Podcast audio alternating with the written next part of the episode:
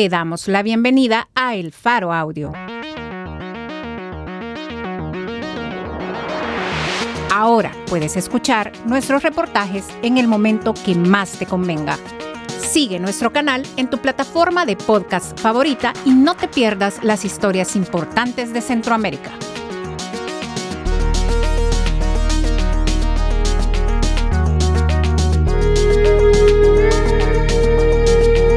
Hoy es 6 de julio, 2023.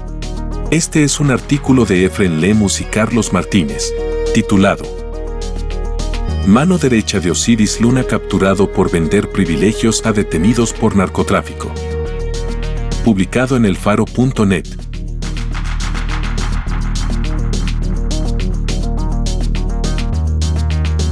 El 30 de mayo de 2023, a las 12.35 del mediodía, cuatro agentes antinarcóticos capturaron a Wilfredo Hernández Molina por facilitar la salida de acusados de narcotráfico del penal de Mariona y también por permitir el ingreso de familiares a visitarlos.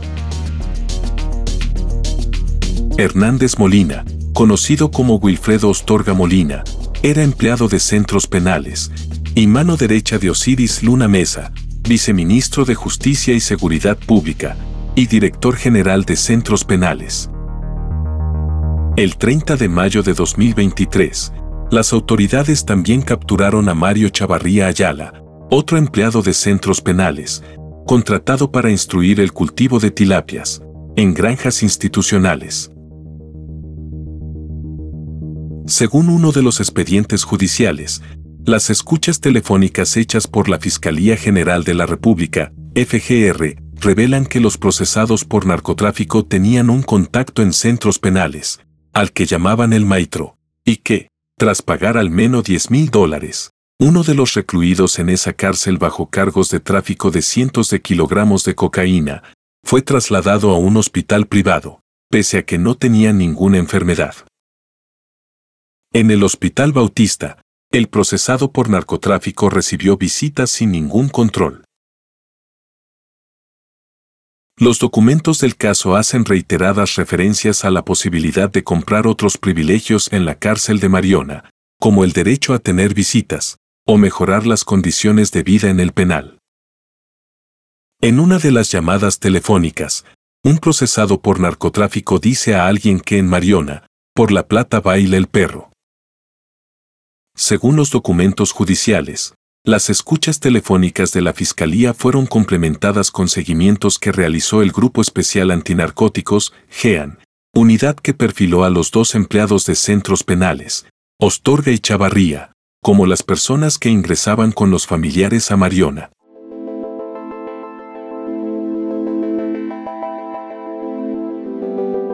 El Faro tuvo acceso parcial a tres procesos judiciales en curso contra estructuras del narcotráfico, que describen la captura de supuestos narcos y su posterior relación con Ostorga, mientras éste laboraba para centros penales. Además, se obtuvo una decena de documentos policiales que perfilan a los principales miembros del cártel, gracias a una filtración de documentos oficiales en poder de la Organización de Transparencia, DDO Secrets, que los recibió del grupo de hackers autodenominados Guacamaya. Esta información fue complementada con entrevistas a funcionarios y exfuncionarios con experiencia en el combate al crimen organizado. La policía dio seguimiento y documentó las múltiples ocasiones en las que Ostorga ingresó con los familiares de estos reos al penal de Mariona, sin que nadie les pidiera siquiera identificarse, violando todos los protocolos de seguridad y pasando por encima de las disposiciones gubernamentales que prohíben cualquier visita a las cárceles. Ostorga fue contratado bajo el cargo de asistente de dirección, por el que ha cobrado un sueldo de 2.500 dólares americanos. El Faro obtuvo un documento, basado en la lista de cotizantes del Seguro Social, en el que aparece como empleado de centros penales, al menos hasta abril de este año. Sin embargo, su abogado aseguró que tanto él como Chavarría, el técnico en crianza de tilapias, seguían siendo empleados de la institución, y dijo haberlo comprobado mediante constancias de trabajo fechadas en junio de este año. Es decir, que Ostorga era empleado público cuando ingresó a Mariona con familiares de los procesados por narcotráfico. Formalmente, su cargo no le otorga la autoridad para dar órdenes a los directores o empleados de prisiones. Sin embargo, su poder deriva de la cercanía con el director Osiris Luna. La carrera de Ostorga comenzó como militante del partido Gana y ayudante de Luna, quien era el director de la juventud de ese partido. Cuando Luna obtuvo una diputación, en 2014, Ostorga se convirtió en su asistente y por ello fue contratado en la Asamblea Legislativa.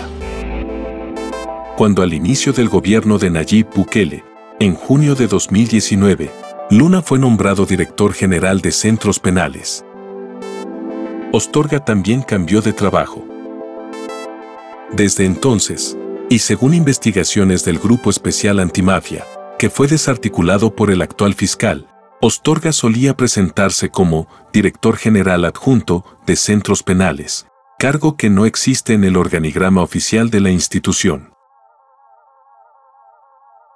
El expediente judicial consigna que gracias a la intervención de llamadas telefónicas, los fiscales descubrieron que uno de los perfilados como miembro del cártel pagó para ser trasladado al Hospital Bautista, sin tener ninguna enfermedad, en una estancia que ese mismo reo describió como un motel de lujo. Los documentos detallan que los sobornos de los supuestos narcotraficantes permitieron a otro detenido en Mariona asistir al funeral de su madre y ser tratado, entre comillas, como Dios, al interior del recinto penitenciario. En ese mismo hospital privado de San Salvador, y a pesar de estar a 60 kilómetros de la cárcel de máxima seguridad de Zacatecoluca, fue ingresado el líder más conocido de la Mara Salvatrucha 13, Borromeo Enrique Enríquez, Diablito de Hollywood. Su ingreso ocurrió el 25 de marzo de 2022, justo cuando iniciaba la masacre que terminaría con 87 salvadoreños asesinados en un solo fin de semana, daría fin al pacto entre el gobierno de Nayib Bukele y las pandillas y marcaría el inicio del régimen de excepción. Bajo el régimen de excepción que se ha prolongado por 14 meses, las autoridades han detenido, según información oficial, a casi 70.000 personas, lo que convierte a El Salvador en el país con la mayor tasa de encarcelamiento del mundo. Gracias a testimonios de reos recogidos por la prensa y en informes de organizaciones de derechos humanos, se ha logrado establecer que en las cárceles las autoridades torturan sistemáticamente a reos, en algunos casos hasta la muerte.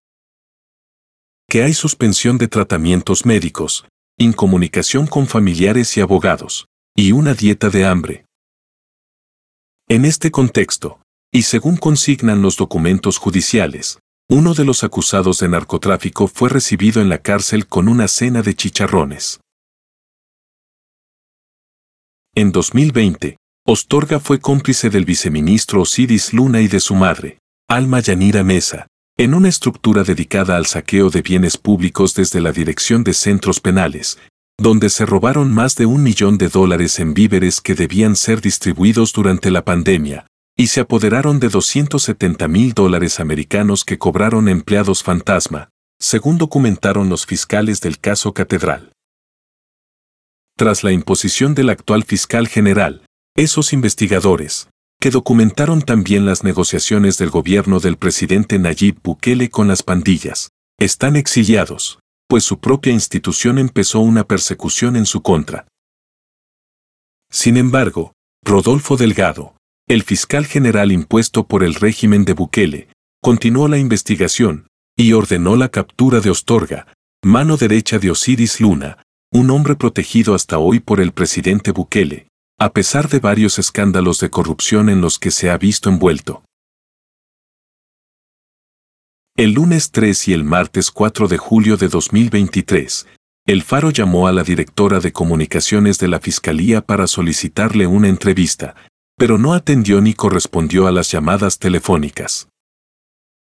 A las 8.12 de la mañana del 4 de julio también se le dejó un mensaje en una aplicación de mensajería electrónica, pero hasta el cierre de esta nota no se obtuvo respuesta. Una segunda empleada de esa dirección atendió la llamada, pero pidió enviar la solicitud por una aplicación de mensajería instantánea. Hasta el cierre de esta nota no se obtuvo una respuesta de la Fiscalía. Este periódico también intentó obtener una versión oficial de centros penales, para permitirles explicar cómo dos empleados, cuyo cargo formal no les otorga el poder de abrir las puertas de las prisiones, pudieron hacer todas las maniobras descritas por los fiscales y los policías que investigaron este caso. Se llamó al jefe de comunicaciones de centros penales y se le dejó un mensaje de WhatsApp en su teléfono. También se hizo lo mismo con el director Osiris Luna y con el director de la cárcel de Mariona, sin que ninguna de las personas mencionadas respondiera nada al cierre de este artículo.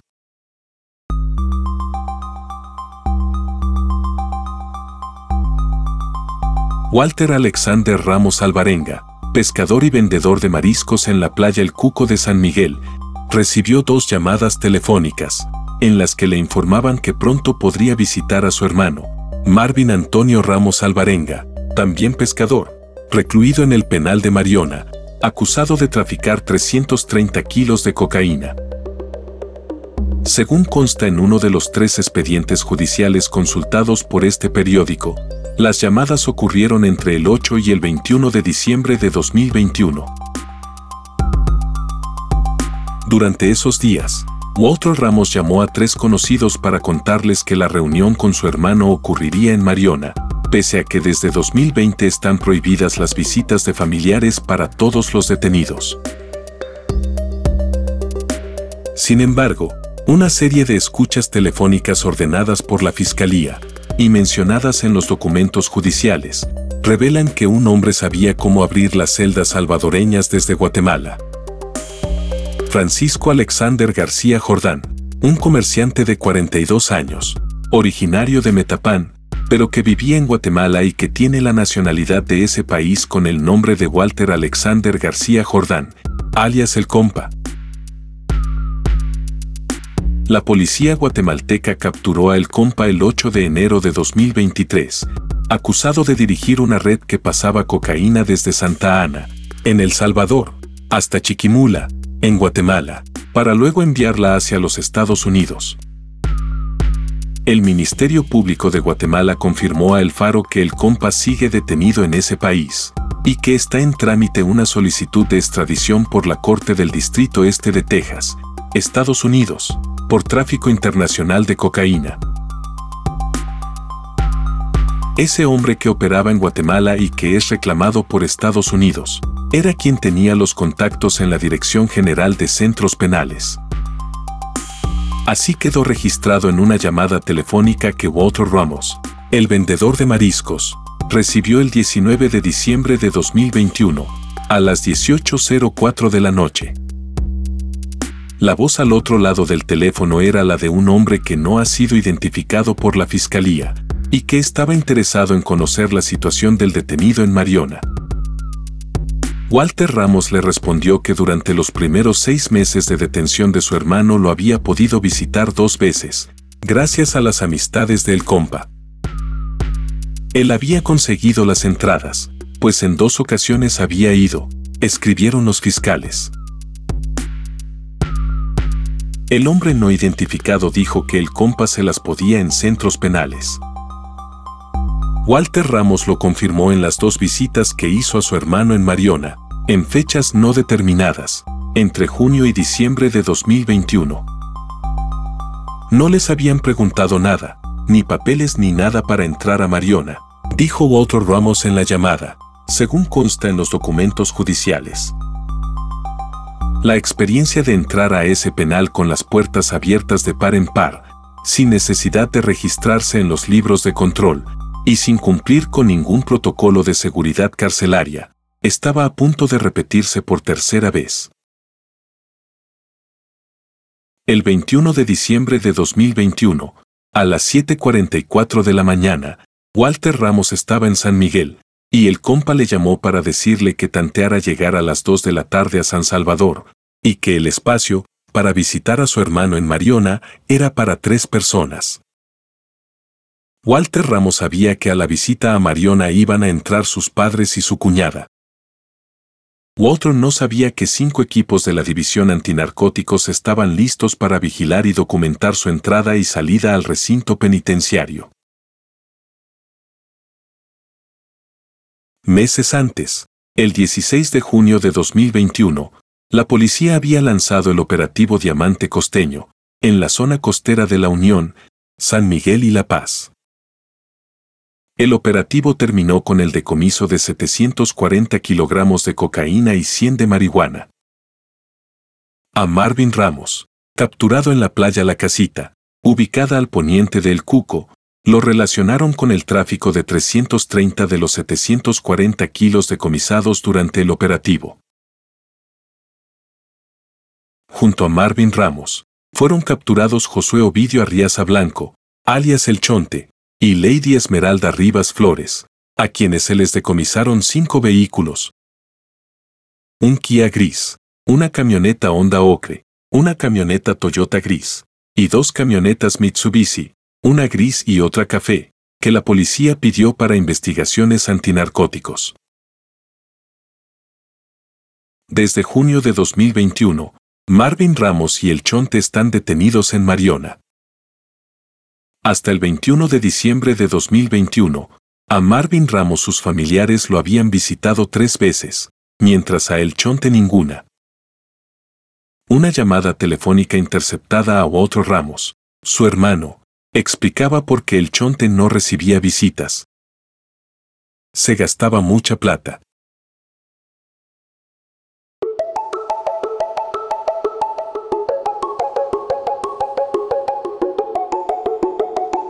Según el expediente judicial, el 21 de diciembre de 2021, dos policías del Grupo Especial Antinarcóticos, GEAN, salieron de la oficina en San Salvador rumbo a San Miguel a las 7.30 de la mañana. Habían recibido información de inteligencia de que un investigado por narcotráfico, Walter Ramos, se desplazaría a la capital, al parecer para visitar a su hermano que estaba detenido en Mariona los investigadores se ubicaron frente a la entrada de Mariona a la una de la tarde. Documentos policiales detallan que a las 14.20 ingresó al penal una camioneta Toyota, color roja, y ningún custodio la revisó. Le abrieron el portón sin hacer preguntas. Los policías consultaron en una base de datos y determinaron que esa camioneta era propiedad de Mario Chavarría, el empleado de centros penales que enseñaba el cultivo de tilapias en las granjas penitenciarias. Después de cinco minutos de permanecer dentro de Mariona, la camioneta de Mario Chavarría salió del penal y se dirigió hacia la gasolinera Texaco El Ángel, ubicada en la nueva carretera panamericana.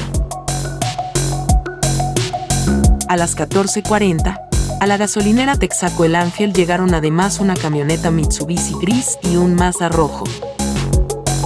La camioneta gris estacionó al lado de un Pickup blanco, sin placas, que ya estaba estacionado en ese lugar. De la camioneta Mitsubishi se bajaron tres mujeres y dos hombres.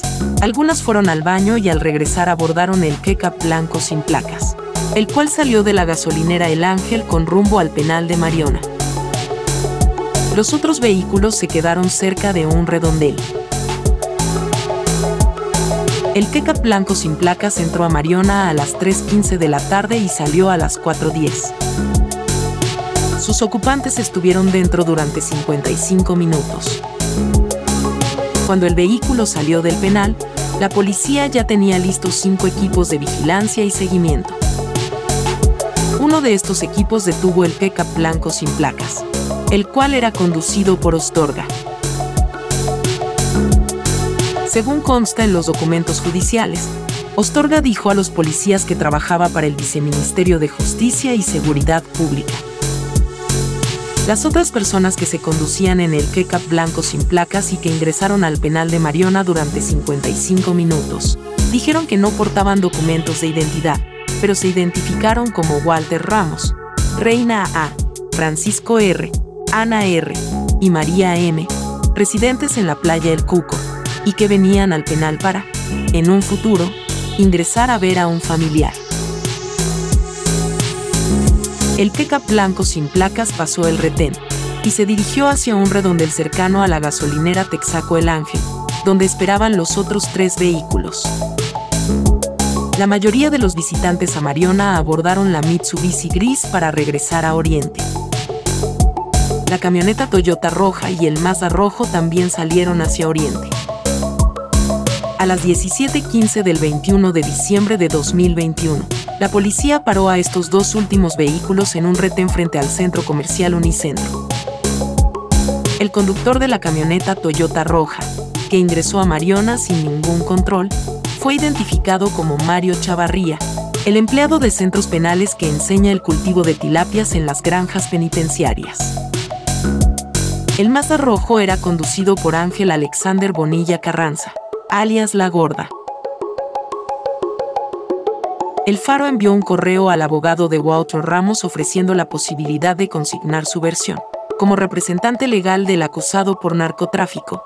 Sin embargo, al cierre de esta nota, no se había recibido ninguna respuesta.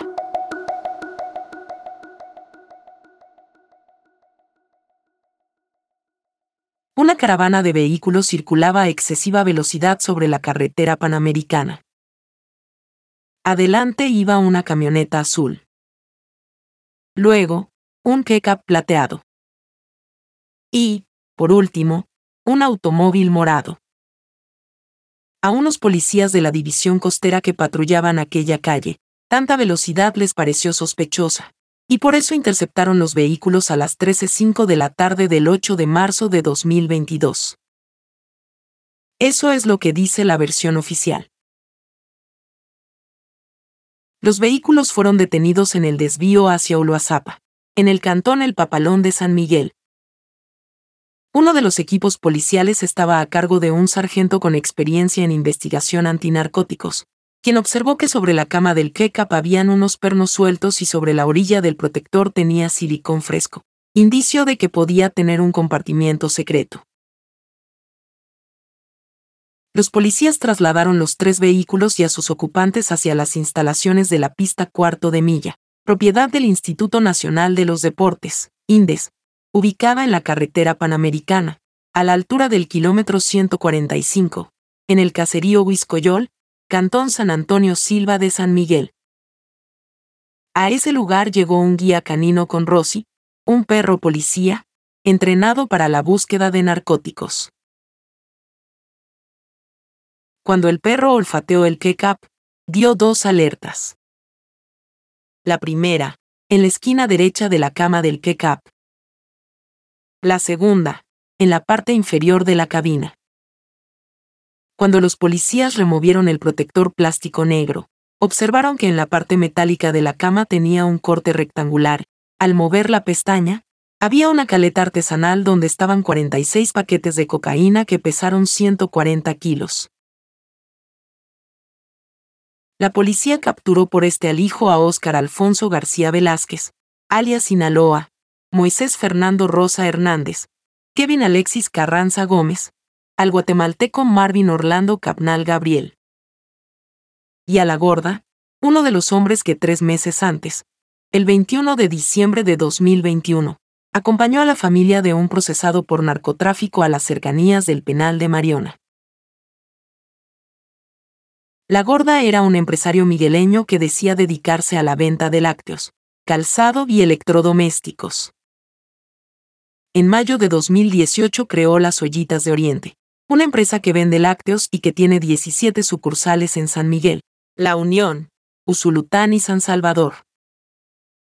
El año pasado, en enero de 2022, casi dos meses antes de su captura, fundó una sociedad anónima con un nombre particular en las que se lee tres letras A, mayúsculas y consecutivas, compañía registrada en el Ministerio de Hacienda como contribuyente y que también se dedica a la venta de lácteos y calzado.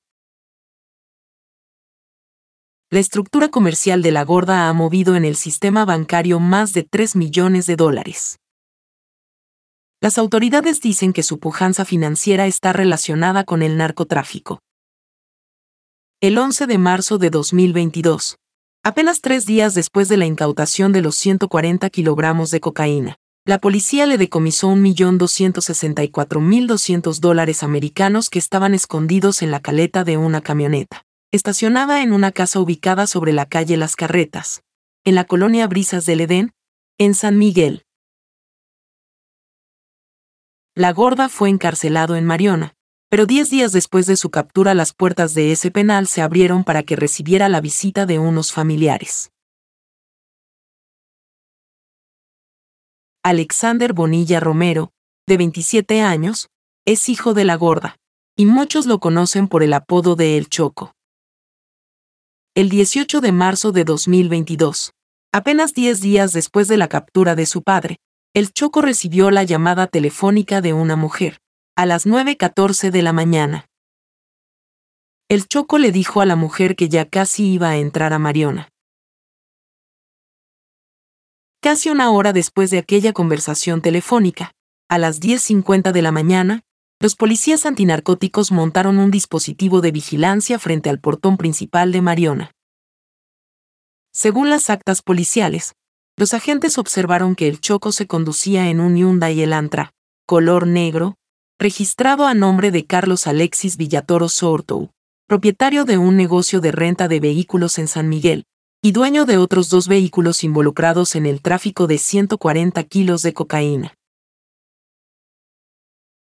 A las 11.30 de la mañana llegó al penal de Mariona la camioneta Toyota Roja, modelo RAV4, propiedad de Mario Chavarría, el que enseñaba cultivo de tilapias en las granjas penitenciarias el Hyundai negro y la Toyota roja. Se dirigieron hacia la gasolinera Texaco El Ángel. La policía puso un retén a la altura de la colonia Brisas de Mariona y detuvo el Hyundai negro conducido por el Choco. Al percatarse de tal situación, la camioneta roja, propiedad del empleado de centros penales, detuvo su marcha después del retén. De esa camioneta se bajó María Brendel Romero de Bonilla, madre de El Choco y esposa de la gorda. Los policías no lograron identificar al conductor. Mientras la gorda enfrentaba días de tribulación por el decomiso de 140 kilos de cocaína y 1.2 millones de dólares americanos, Walter Ramos siguió negociando con Ostorga, la mano derecha del viceministro y director de centros penales, visitas con su hermano en el penal de Mariona, según consta en el documento judicial. El 11 de marzo de 2022, a las 8.06 de la mañana, Walter Ramos llamó a su empleado Juan Carlos Amaya Chicas, alias Carlos Chillo, para preguntarle si ya había llegado el maitro y a quienes había llevado. El empleado respondió que había llevado a cinco familiares. Walter Ramos le preguntó si había llevado a las niñas, pero su empleado le respondió que eso no se podía. En las conversaciones telefónicas, Walter Ramos y su empleado Carlos Chillo no hacen referencia explícita a Mariona, pero confirman que están en un lugar donde la policía les pisa los talones. A las 10.09 de la mañana, el empleado llamó a Walter Ramos para decirle que una maldita Hilux gris con vidrios polarizados les daba seguimiento. Los documentos confirman que el Grupo Especial Antinarcóticos, GEAN, seguía desde las 8 de la mañana a la camioneta Mitsubishi Gris, conducida por Carlos Chillo, la cual fue ubicada en la gasolinera Texaco El Ángel.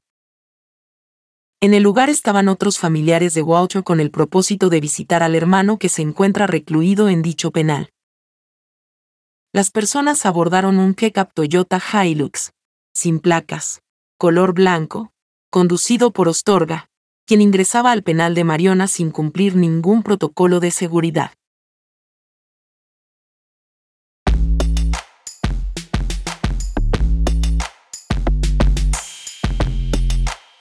Marvin Ramos, el hombre que está detenido desde junio de 2021 por el tráfico de 330 kilos de cocaína, salió del penal de Mariona, para ser ingresado en el Hospital Bautista el 18 de marzo de 2022, pese a que, según el expediente legal, no padecía ninguna enfermedad. Llegó al Hospital Bautista, ubicado en la 23 Avenida Norte y Primera Calle Poniente de San Salvador, antes de las 10.50 de la mañana. Así quedó registrado en una llamada telefónica que recibió su hermano, Walter Ramos. Una mujer que estaba en el quinto piso del hospital junto al detenido, preguntó a Walter Ramos si llegaría al hospital, pero él respondió que el maestro había dicho que solo uno podía entrar. La mujer, a quien la fiscalía no ha identificado, aclaró que los custodios de centros penales no habían llegado para cambiarlo de habitación, y por lo tanto, no estaba restringido que más de una persona llegara a visitarlo. La mujer pidió a Walter Ramos llevar a los hijos del detenido, pero él dudó. Los niños podían llorar, o existía la posibilidad de que luego no se quisieran ir del hospital para estar al lado de su padre. Marvin Ramos, el detenido, suplicaba verlos aunque sea de lejitos. El 18 de marzo de 2022, a las 17.53 de la tarde, Walter Ramos llamó a su hermano y le preguntó cómo estaban la gorda y Sinaloa en el penal de Mariona, y él le respondió que la habían cagado por ambiciosos, pero que el compa, el salvadoreño que vivía en Guatemala, y quien es reclamado por una corte estadounidense, estaba al 100 todavía. Marvin Ramos contó a su hermano que los detenidos con 140 kilos de cocaína habían caído a su sector y que no la estaban pasando mal. El mismo director del penal los llegó a dejar a sus celdas. Esos majes iban con honores ahí, contó Marvin, y anticipó que en Mariona los tratarían como dioses. La noche que la gorda ingresó a Mariona les dieron chicharrones de cena, según consta en una transcripción de las intervenciones telefónicas. Al siguiente día, a las 7 de la mañana del 19 de marzo de 2022, Walter Ramos llamó a Blanca S. y le contó que su hermano estaría tres días en el Hospital Bautista. Durante esa llamada, Walter Ramos enlazó a su hermano. El detenido les dijo que estaba en un motel cinco estrellas, que se sentía en el de Cameron, y que todo estaba bien. Los familiares argumentaron que Marvin tenía dolencias del corazón y el hígado, pero posteriormente Medicina Legal revisó el expediente clínico. Los médicos encontraron antecedentes de hipertensión arterial y taquicardia, sin encontrar alteraciones de signos vitales durante su estancia hospitalaria. Le practicaron exámenes cardíacos que descartaron infarto, y le diagnosticaron dislipidemia, la cual no ameritaba ingreso hospitalario, según se lee en el expediente médico. Marvin Ramos estuvo en la habitación 512 del Hospital Bautista del 18 al 20 de enero de 2022, tiempo durante el que recibió la visita de su mamá, Chago, Andrea, el Chillo, el Pollo, sus hijos, la Melona, y por supuesto, su hermano Walter Ramos.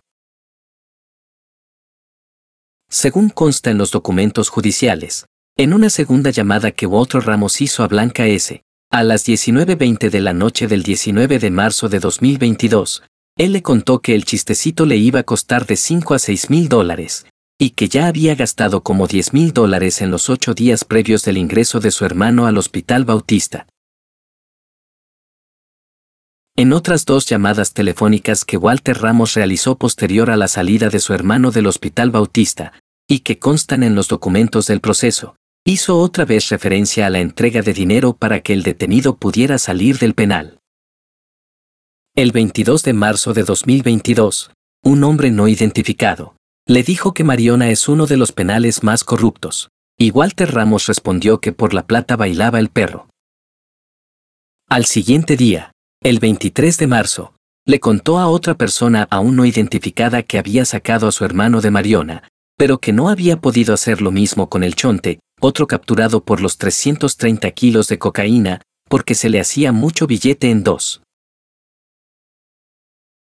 La salida injustificada al Hospital Bautista fue el último privilegio que Walter Ramos pudo comprar para su hermano.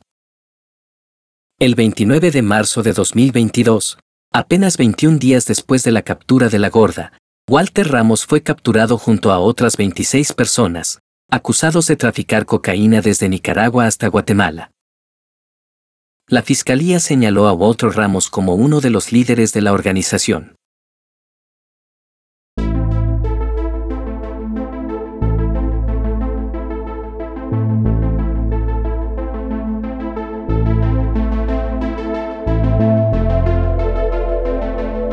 Una señora falleció el 25 de abril de 2022, y su velorio fue en una casa sin número visible en la colonia San Francisco de San Miguel.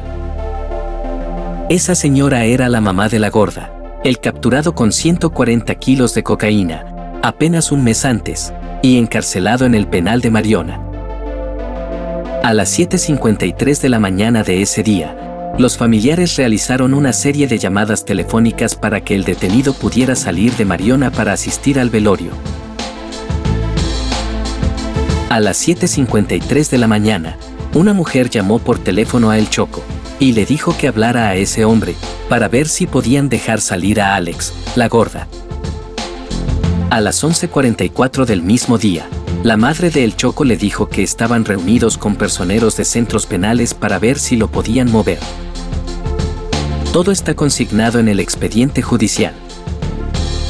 El Choco preguntó a su madre sobre las posibilidades de que su padre no saliera del penal con la ropa blanca que usan todos los detenidos, sino que le permitieran cambiarse, pero ella le dijo que eso no era posible. A las 16.08 de la tarde, la gorda llamó a su hijo, el Choco, desde un teléfono fijo, abonado a la Dirección General de Centros Penales, según ha confirmado este periódico. El Choco le dijo a su padre que había fallecido la mamita A, y su padre le preguntó dónde sería la velación. Casi media hora después de esa llamada, a las 16.30, el Choco recibió la llamada de otro familiar, a quien le comentó que su papá llegaría al velorio. El hombre no identificado preguntó cómo era eso posible, y la respuesta de El Choco fue escueta. La plata. Esa noche, agentes del Grupo Especial Antinarcóticos, GEAN, montaron un dispositivo de vigilancia en la casa de la colonia San Francisco. A las 20.00 de la noche observaron que llegó un microbús color blanco, con placa nacional P20714, propiedad de la Dirección General de Centros Penales. El microbús ingresó a un parqueo contiguo a la vivienda donde se realizaba el velorio, y se bajaron seis personas con uniformes de centros penales. Una séptima persona estaba bajo custodia, y fue recibido por el Choco y otros asistentes al velorio. Los policías verificaron en una base de datos que el microbús es propiedad de la Dirección General de Centros Penales. En su reporte, los policías consignan que utilizando técnicas de investigación, identificaron y conversaron con el encargado de la comisión, a quien identificaron como el agente G. Él les contó que venían del penal de Mariona y que el reo que custodiaban era Ángel Alexander Bonilla Carranza, conocido como La Gorda. La salida se la había autorizado la Dirección General, y luego la orden la recibe el Centro Penal de Mariona, para ejecutar la salida al reo. A solicitud de los abogados del reo que custodiaban, escribieron los agentes en su informe. En el velorio también estaba el Choco, hijo de la gorda, y Carlos Alexis Villatoro Sorto, dueño de un negocio de renta de vehículos y propietario de dos carros involucrados en el trasiego de 140 kilos de cocaína. El Choco y Villatoro Sorto fueron capturados un año después, el 30 de mayo de 2023, por sus vínculos con el narcotráfico. La mañana del 4 de julio de 2023, El Faro llamó a uno de los abogados de El Choco, quien es procesado por lavado de dinero y conspiración en el tráfico de droga. Yo siento que por ahora esos son indicios, conjeturas muchas veces con, y otras veces sin fundamento, en el caso de mi cliente, considero que la investigación que le están atribuyendo son más conjeturas. Con el papá no me voy a meter, porque no soy el abogado de él, pero por lo menos el papá tiene un poco más de señalamientos, dijo. Como parte del mismo operativo, el 30 de mayo de 2023, a las 12.35 del mediodía, cuatro agentes antinarcóticos también capturaron a Ostorga, hombre de confianza del viceministro y director de centros penales, Osiris Luna, la captura por el delito de agrupaciones ilícitas ocurrió sobre la calle Gerardo Barrios y 27 Avenida Sur de San Salvador. Las autoridades le decomisaron un documento con la leyenda. Despacho del Viceministro de Justicia y Seguridad. el 14 de junio de 2023, la Fiscalía publicó en su cuenta de Twitter una fotografía, donde aparecen los dos empleados de centros penales, vestidos de civil, a la par de otros cuatro capturados durante el operativo del 30 de mayo. La arroba FGR-SV presentó la solicitud para que 17 miembros de una estructura dedicada a traficar cocaína, en el oriente del país, se mantengan en prisión. La Fiscalía publicó los nombres de varios detenidos, pero omitió los nombres de los dos empleados de centros penales.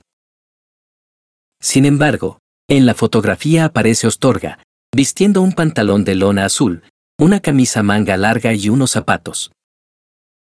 Estaba cabizbajo, sentado en una banca, afuera de un juzgado contra el crimen organizado en San Miguel. A su lado, siempre de civil, estaba Mario Chavarría, el empleado que enseñaba a cultivar tilapias en las granjas penitenciarias.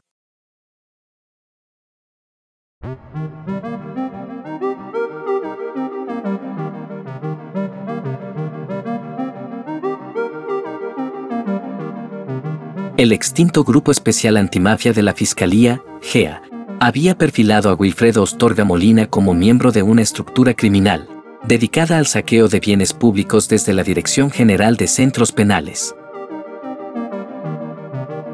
En las listas y esquemas que había elaborado el GEA, Ostorga Molina aparece siempre vinculado a dos personas que los fiscales habían anotado como los cabecillas de esa estructura.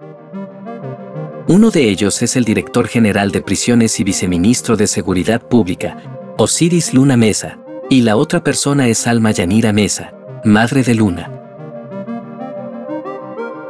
Por ejemplo, Ostorga Molina tuvo un papel protagónico en la operación en la que Luna y su madre se robaron 38.500 botellas de aceite y 42.909 sacos de alimentos, que el gobierno compró para paliar el hambre de los salvadoreños en plena crisis sanitaria y económica, producto de la pandemia de COVID-19.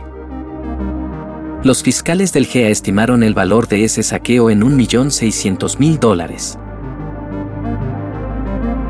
Ostorga Molina participó organizando a cuadrillas de reos, que fueron obligados a trasegar alimentos, desde los sacos identificados con los logos del gobierno, hacia otros sacos sin ningún distintivo. Esa operación se llevó a cabo al interior del penal La Esperanza, conocido como Mariona. Para su cometido, las cuadrillas de reos contaban incluso con una máquina para sellar los sacos, llenos de comida robada. En ese mismo evento, esta persona sirvió como intermediario entre la madre de Osiris Luna y los compradores del producto. Era el quien cobraba el dinero y quien atendía los asuntos logísticos. El 20 de octubre de 2020, Ostorga Molina había coordinado con un comprador para que llegara a la cárcel de Mariona, en un furgón, para llevarse el producto que sus jefes habían robado. Pero justo en ese momento llegaron también 25 camiones del programa de emergencia sanitaria, que debían ser cargados con alimentos para ir luego a repartirlos al territorio. Así describieron los fiscales la decisión que tomó Ostorga Molina, instruyendo Ostorga al personal que no los dejaran entrar y que los mandaran a esperar lejos de ahí. Los camiones que llegaron a hacer una operación legítima tuvieron que esperar a que la operación de saqueo concluyera. También participó en el esquema que Luna y su madre habían diseñado para inventarse plazas de trabajo en la Dirección General de Centros Penales, cuyas atribuciones no existían en los organigramas oficiales de la institución con el objetivo de cobrar el dinero. En algunos casos, convencieron a personas humildes, una empleada de limpieza, un estudiante, un contador, para que aceptaran que sus nombres fueran usados para justificar algunas de esas plazas, con salarios entre 1.526 y 3.333 dólares americanos. Algunas de esas personas confesaron a la fiscalía haberse prestado para esta operación, pero aclararon que ellos recibían una muy pequeña parte de ese dinero, y que el resto se lo quedaban Osiris Luna y su madre. Fueron ocho plazas fantasmas en total. Al momento en el que los fiscales del GEA detectaron la operación, habían devengado 278 mil dólares americanos, de los que se apoderaron el director de prisiones y su madre, según la investigación oficial. El rol de Ostorga era coordinar la contratación de prestanombres, para inventarse plazas de trabajo. Ambas maniobras estuvieron en marcha de forma paralela. Los fiscales intervinieron teléfonos, hicieron seguimientos físicos, tomaron fotos, consiguieron testigos presenciales, pero ninguna de sus investigaciones llegó jamás a tribunales. En tanto el presidente Nayib Bukele tuvo mayoría en la Asamblea Legislativa, ordenó a sus diputados que destituyeran ilegalmente al fiscal general de aquel momento, Raúl Melara, y lo sustituyó por el actual fiscal Rodolfo Delgado. Una de las primeras decisiones que tomó Delgado fue desmantelar el GEA y perseguir a los fiscales que componían la unidad. La mayor parte de investigadores abandonaron el país por temor a ser apresados.